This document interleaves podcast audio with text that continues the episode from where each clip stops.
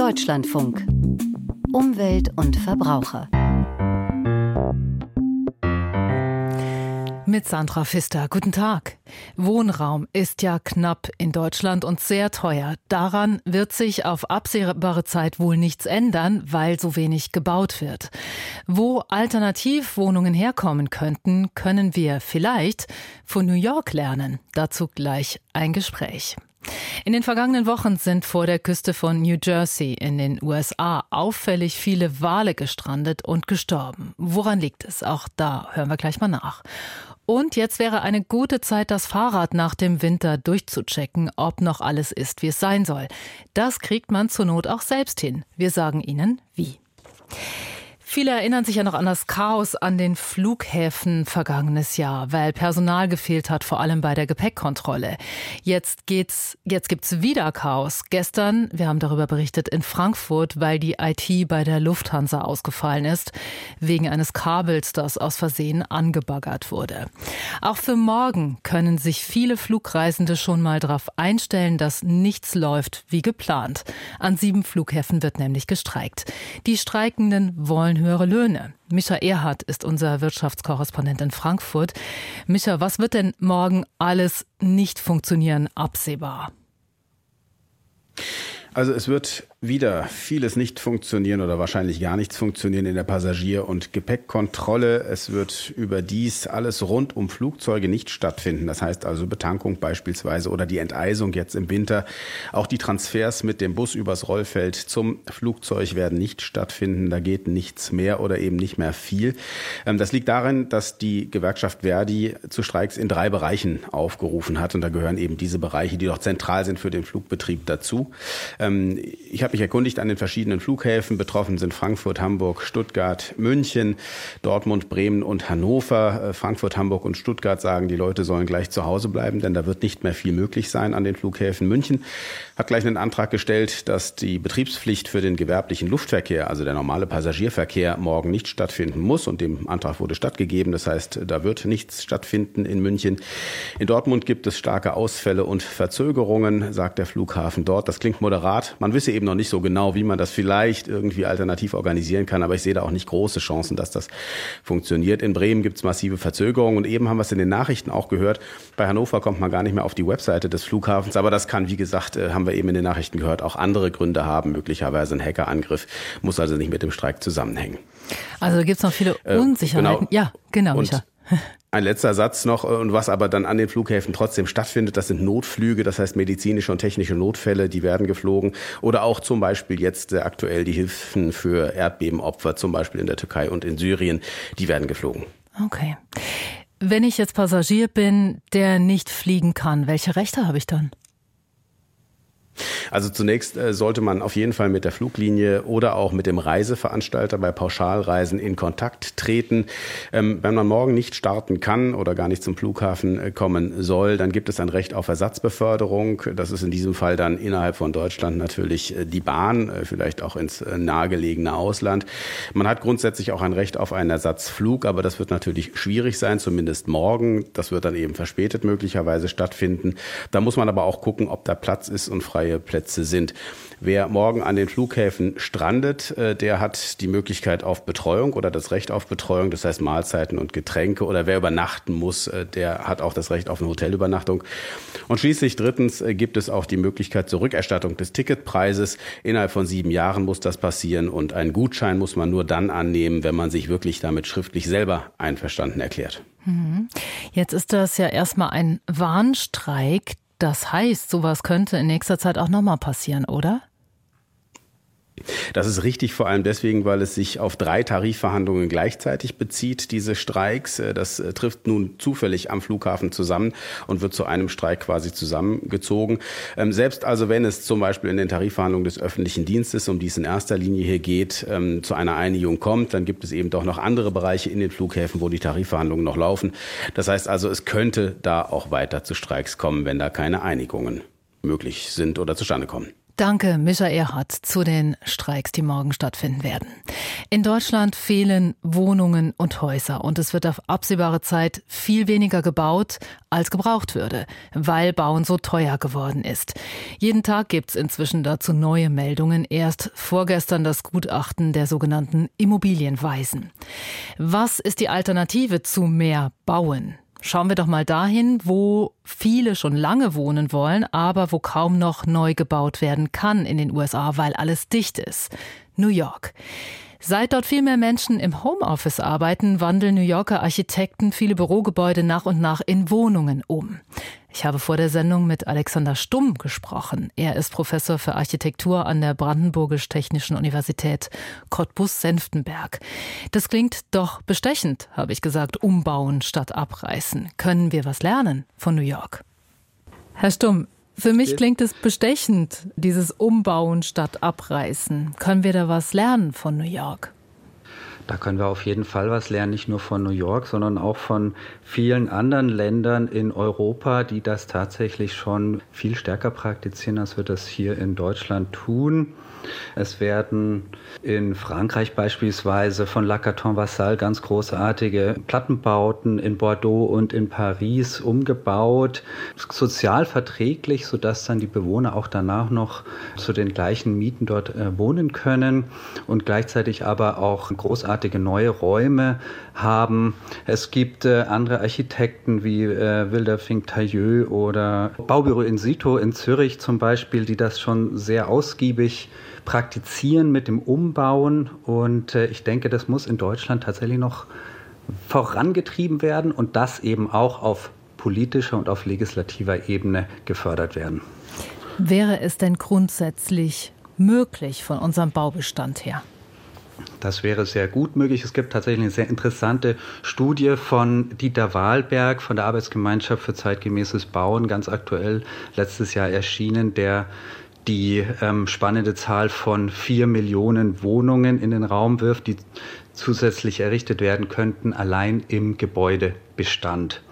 Er geht davon aus, dass circa 50 Prozent der leerstehenden Büro- und Verwaltungsbauten mit geringem und mittlerem Aufwand umgebaut und umgenutzt werden könnten in Wohnungen und Phänomene wie die Corona-Pandemie und das Remote Working das dazu führt, dass eben der Raumbedarf bei Bürogebäuden sich stark ändern wird in den nächsten Jahren, führt auch dazu, dass eben noch mehr Leerstand entstehen wird. Und Wahlberg sagt, dass bis 2040 darin nochmal 1,8 Millionen Wohnungen geschaffen werden könnten. Also gigantische Zahlen, die weit über das hinausreichen, was Frau Geiwitz mit den 400.000 neuen Wohnungen pro Jahr erreichen will. Tatsächlich. Absolut. Sie rechnen wahrscheinlich da auch nicht nur Bürogebäude mit ein, sondern Kirchen, Postämter, Parkhäuser. Gibt es ja vielfältige Möglichkeiten, was man da umbauen könnte. Mhm. Scheitert es denn an Bürokratie oder woran scheitert es im Moment, dass wir da nicht sofort in die Vollen gehen? Ja, ich denke, wir müssen da jetzt viel kreativer werden und auch auf äh, legislative Ebene es ermöglichen, dass gewisse Gebäude umgenutzt werden können und dass eben auch gewisse Gewerbezonen in äh, Wohngebiete oder in eben Mischbebauungen ähm, transferiert werden können. Das ist eigentlich eine sehr spannende Idee, die wir auch im Architekturdiskurs schon seit mehreren Jahren haben, diese Idee der 15 Minuten Stadt, also ganz einfach äh, alle zentralen Infrastrukturen wie Bäckerei, Kino, Friseur, Supermarkt und eben auch der Arbeitsplatz sollte in 15 Minuten zu Fuß erreichbar sein. Paris ist da ein sehr großer Vorreiter und ich denke, durch diese neue Durchmischung von ähm, Gewerbegebieten oder von Bürogebieten könnte das auf eine sehr elegante Art gelöst werden. Ein Punkt, auf den Sie auch immer wieder hinweisen, ist ja, dass es auch ökologisch ein Fehler ist, äh, dass wir nicht so viele Gebäude erhalten oder Teile recyceln, weil wir damit auch sehr viel CO2 einsparen könnten. Alte Gebäude würden ja aber nicht nur die Umwelt in gewisser Weise schonen, man könnte sie ja auch anlegen als gemeinschaftliche Wohnkonzepte. Würden ältere, größere Bürogebäude sowas hergeben? Auf jeden Fall. Also man kann das natürlich nicht über einen Kamm scheren, aber da gibt es jetzt schon sehr kreative Lösungen. Und ich denke, das ist auch ein Aufgabenfeld für Architektinnen unserer Zeit, da neue Lösungen auch zu finden, neue Wohnformen in Bestand zu entwickeln. Das ist ein sehr, sehr spannendes Phänomen gerade. Also da gibt es ja auch den Willen in vielen Bereichen der Architektur eigentlich den Wohnraum wieder ein Stück weit zurückzuschrauben. Also damit ist vor allem der individuelle Wohnraum gemeint und eben durch Clusterwohnformen eben gleichzeitig den Gemeinschaftswohnraum zu vergrößern. Da müssen wir gerade ähm, kurz einhaken. Vorteil, dass man Clusterwohnungen, das sind so Wohnungsverbünde, fast wie eine Wohngemeinschaft, aber eher Apartments, die aber dann auch Gemeinschaftsflächen haben, damit Leute sich begegnen können, wenn sie wollen, aber nicht ständig aufeinander hocken wie in der Wohngemeinschaft. Ne? Ganz genau. Das ist dann nicht wie die Studenten-WG-Bude, sondern da leben unterschiedliche Generationen zusammen. Jeder hat seine Rückzugsräume. Das können entweder nur Einzimmer sein, aber auch zwei oder drei Zimmer. Da können auch ganze Familien in ihren eigenen Räumen wohnen. Gleichzeitig haben sie eben die Möglichkeit, in Gemeinschaftsküchen oder in Gemeinschaftswohnräumen sozialen Kontakt zu knüpfen, auch zwischen den Generationen, hm, was dann vielleicht auch dazu führt, dass man mal ähm, dem Nachbarn ähm, sein Kind für eine Stunde überlassen kann, ne, äh, wenn man äh, selbst wieder im Homeoffice quasi arbeitet. Ähm, das sind jetzt verschiedene neue Möglichkeiten, die sich dann natürlich auch ergeben. Das ist aber einerseits eine architektonische Frage und andererseits auch eine gesellschaftliche Frage, wobei die beiden Faktoren natürlich eng verknüpft sind. Ja, denn ich frage mich, wie weit wir denn schon bereit sind, zum einen für solche Clusterwohnmodelle, zum anderen für diese Form des Umnutzens von ehemaligen Bürogebäuden, die dann zu Wohnungen umgebaut werden. Sind die Bauherren dafür empfänglich? Mein geschätzter Kollege Philipp Oswald hat kürzlich gesagt, wenn die Fabriken und Industriebauten die Ruinen des 20. Jahrhunderts waren, werden die großen Türme des Dienstleistungssektors die Ruinen des 21. Jahrhunderts sein. Ne? Also diese Idee der Umnutzung von alten Industriehallen dann in äh, Loft-Apartments, die ist dann eben seit, dem, seit der zweiten Hälfte des 20. Jahrhunderts sehr attraktiv geworden. Und insofern glaube ich schon, dass wir hier einen Bewusstseinswandel hinbekommen und auch diese Strukturen, die ja grundsätzlich eben oftmals mit freien Grundrissen geplant sind und sehr hohe Flexibilität bieten, auch attraktiv umgestalten können. Und äh, die Frage mit dem gesellschaftlichen Umdenken, da glaube ich, brauchen wir auf jeden Fall noch äh, etwas Zeit, aber ich denke auch, sobald die Architektur gute Lösungen anbietet, geschieht dieser gesellschaftliche Wandel auch sehr schnell. Dann kann das sehr schnell an Attraktivität gewinnen. Da bin ich fester Überzeugung weil Sie schon so konstruktiv sind, weil Sie sagen, es gibt oft Lösungen, wo wir sie noch gar nicht sehen. Wir haben ja im Moment so ein Problem eines Mismatches. Es gibt viele Single- und Paarhaushalte, wo Menschen auf größerer Fläche wohnen, als sie es eigentlich noch brauchen, beispielsweise weil die Kinder ausgezogen sind. Und dann finden Familien aber nichts mhm. Bezahlbares. Haben Sie gute Ideen, wie man dieses Mismatch beheben könnte? Das sehe ich schon noch als Problem. Andererseits gibt es eben schon auch interessante Möglichkeiten mit der Digitalisierung, jetzt auch wie Wohntauschprogramme, ne, ähm, die auch in Berlin Einzug halten, wo man eben sagt, wenn sich die Lebensverhältnisse ändern, dann kann man eben auch durch diesen Wohnungstausch das äh, auf der Wohnebene quasi relativ unproblematisch durchsetzen.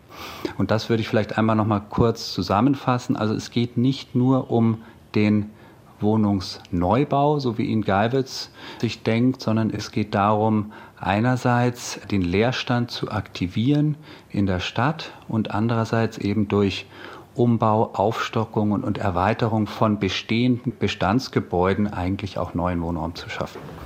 Alexander Stumm, Professor für Architektur an der Brandenburgisch-Technischen Universität Cottbus-Senftenberg. Danke. Sehr gerne. Und jetzt schauen wir wieder in die USA nach New Jersey. Da sind in den vergangenen Wochen viele Wale an der Küste gestrandet. Kommunalpolitiker sagen, schuld sind die Windparks dort. Allerdings gibt es gar keine Beweise, dass die Windturbinen, von denen die meisten noch nicht mal stehen im Meer, also noch nicht mal gebaut wurden, dass die schuld sind am Leiden der Wale. Klimaschützer vermuten, dass die Öl- und Gaslobby gezielte Desinformationen streut, um Joe Bidens Energiewende zu hintertreiben. Julia Kastein berichtet. Es werden Antworten gesucht, sagt der Moderator im NBC-Lokalsender. Antworten zum ungewöhnlichen Wahlsterben an der Atlantikküste von New Jersey und New York. Dazu die Bilder des mittlerweile neunten Opfers seit Anfang Dezember. Ein gewaltiger Buckelwal, groß wie ein Linienbus, umringt von Schaulustigen. Dottie Jensen ist in Tränen nah. I'm just sick of beautiful wild creatures dying because of all of us.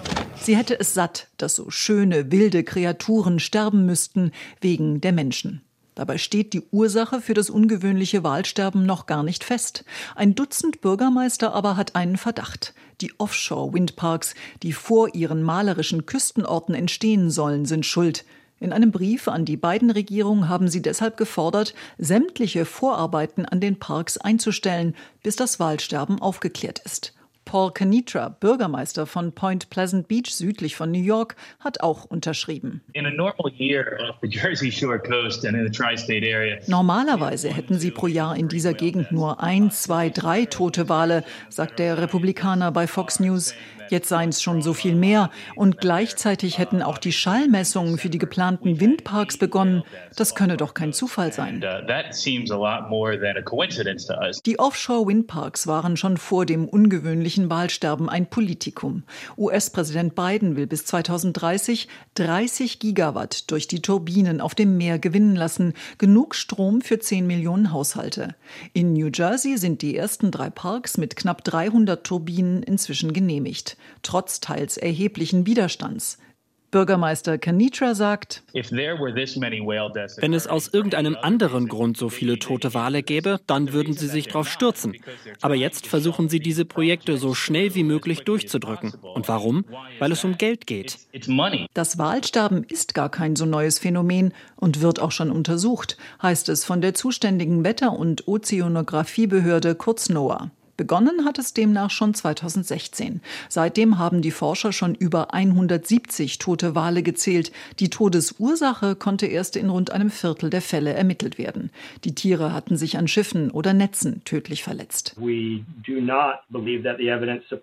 Hinweise, dass Schallmessungen oder andere Aktivitäten in Zusammenhang mit den Windparks schuld sind, gäbe es nicht, so NOAA-Mitarbeiter Ben Laws kürzlich bei einer Telefonkonferenz von Windparks zu Radwegen. Ja, schöne breite Radwege bauen. Dafür sorgen, dass es an jeder Ecke Leihfahrräder gibt. Das ist das, was Städte tun können, damit mehr Rad gefahren wird. Brüssel, die EU, die kann auch das Rad nicht neu erfinden. Aber auch der Verkehrsausschuss im EU-Parlament möchte bitte, dass wir EU-Bürger es binnen der nächsten sieben Jahre schaffen, doppelt so viel Rad zu fahren wie jetzt, also doppelt so viele Kilometer. Caroline Born berichtet, wie sie das hinkriegen wollen. Und die erste, die sie zu Wort kommen lässt, ist Karima Deli, Deli, Vorsitzende des Verkehrsausschusses im EU-Parlament. C'est un moment historique pour le climat, mais aussi pour la santé, pour le pouvoir d'achat des citoyens et pour l'emploi. Ein historischer Moment für das Klima, für die Gesundheit, die Kaufkraft der Bürger und für den Arbeitsmarkt. So die hohen Erwartungen der Vorsitzenden des Verkehrsausschusses Karima Deli von den französischen Grünen. Geht es nach ihr, dann soll die EU nicht nur Vorgaben für Verbrennermotoren entwickeln, sondern erstmals eine europäische Fahrradstrategie mit dem Ziel, die Anzahl der in Europa mit dem Rad zurückgelegten Kilometer bis 2030 zu verdoppeln. So steht es in einem Entschließungsentwurf des Parlaments. Die Grünen hätten gerne eine Zielmarke in den Text geschrieben, nämlich 312 Milliarden geradelte Kilometer pro Jahr, konnten sich aber nicht durchsetzen.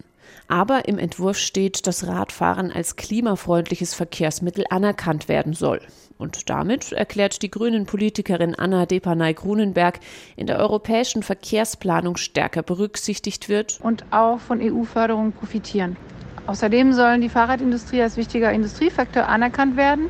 Denn bis 2030 könnten fast zwei Millionen Menschen in Europa in diesem äh, Sektor beschäftigt werden und sinnvolle Jobs an den Tag legen. In ihrem Entwurf prangern die Abgeordneten an, dass es nicht genügend sichere Stellplätze und vor allem Radwege gibt und fordern die Regierung der Mitgliedstaaten und die lokalen Behörden auf, mehr Geld für Fahrradinfrastruktur auszugeben. Die Umweltorganisation Greenpeace hat berechnet, dass die sechs größten deutschen Städte jedes Jahr bis zu fünf Euro pro Einwohner in den Radverkehr investieren, während Utrecht in den Niederlanden auf ganze 130 Euro kommt. Der Allgemeine Deutsche Fahrradclub empfiehlt immerhin 30 Euro. Ein weiterer Vorschlag, die Mehrwertsteuer für Fahrräder zu senken, um die Industrie zu fördern. Das freut den in Brüssel angesiedelten europäischen Fahrradindustrieverband Coneby, den Manuel Masilio vertritt. Allerdings fügt er hinzu, This is just the first step in the process of having, we hope, in the next one or two years, a comprehensive EU cycling strategy. Es handele sich lediglich um einen ersten Schritt auf dem Weg zu einer umfassenden Fahrradstrategie in den nächsten ein oder zwei Jahren. Die Entschließung ist rechtlich folgenlos, doch die Parlamentarier wollen damit Druck auf die Kommission und die Mitgliedstaaten ausüben und hoffen, bei Klimakommissar Franz Timmermans offene Türen einzurennen, denn der kommt aus dem Fahrradland Niederlande. Für den CDU-Verkehrspolitiker Jens Giesecke schlummert im Fahrrad noch ungenutztes Potenzial, um CO2 einzusparen. Wir müssen beim Infrastrukturausbau auch stärker an die Bedürfnisse von Fahrradfahrern denken.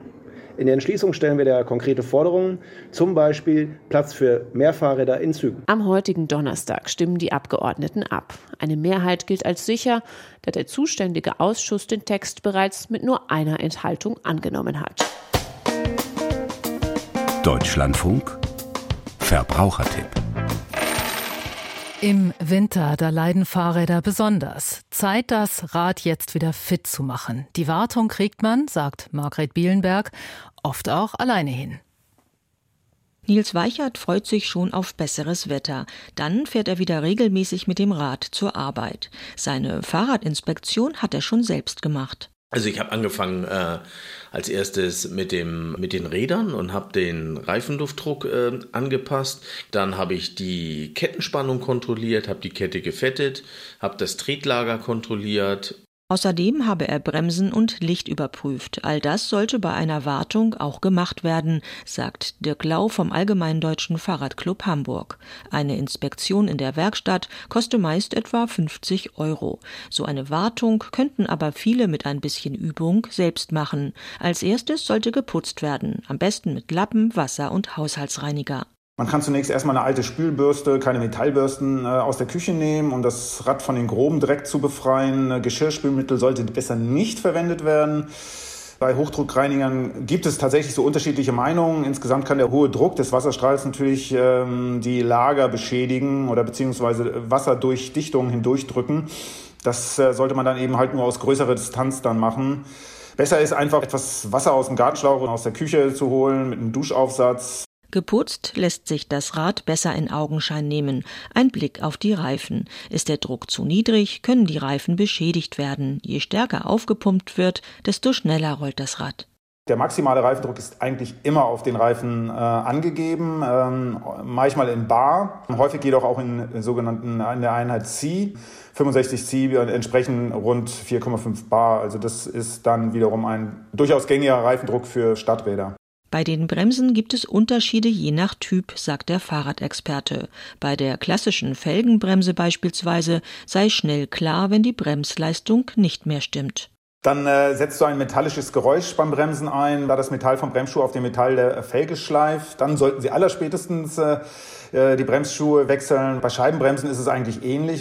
Auch lässt sich am sogenannten Hebelweg die Bremsleistung erkennen, fügt Dirk Lau hinzu.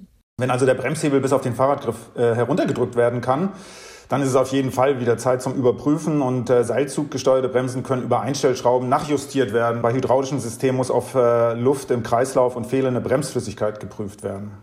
Wer die Kette nachfetten muss, sollte nur auf dafür geeignetes Fahrradöl zurückgreifen. Da gäbe es auch viele Öle auf Basis von biologisch abbaubaren Substanzen. Zum Einstellen des Vorderlichts empfiehlt Dirk Lau dass die Mitte des Lichtkegels in sechs bis zehn Meter Entfernung auf dem Boden auftreffen kann. Bei ja, meistens äh, den, den handelsüblichen LED-Vorderlichtern gibt es aber auch eine Anleitung, um den Lichtkegel optimal einzustellen. Mehr Informationen zur Fahrradinspektion gibt es beispielsweise auf der Homepage des ADFC.